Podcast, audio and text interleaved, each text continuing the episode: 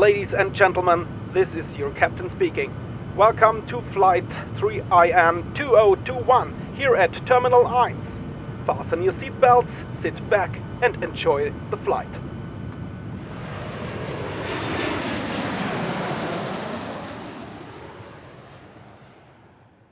So, this was the end of our fourth season here at Terminal 1. Next semester, I'm unfortunately not going to be the host of the podcast anymore, but nevertheless, there will be um, another host telling you more interesting stories about countries all around the world. And I hope you still had a good time. You could learn a lot of things. You met interesting people being related to the FHWS at some point. We hope you enjoyed your time. We wish you a very nice semester break.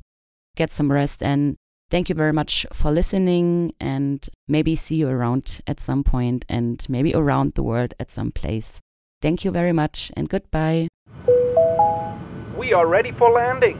We hope you enjoyed the flight and see you again soon. Goodbye.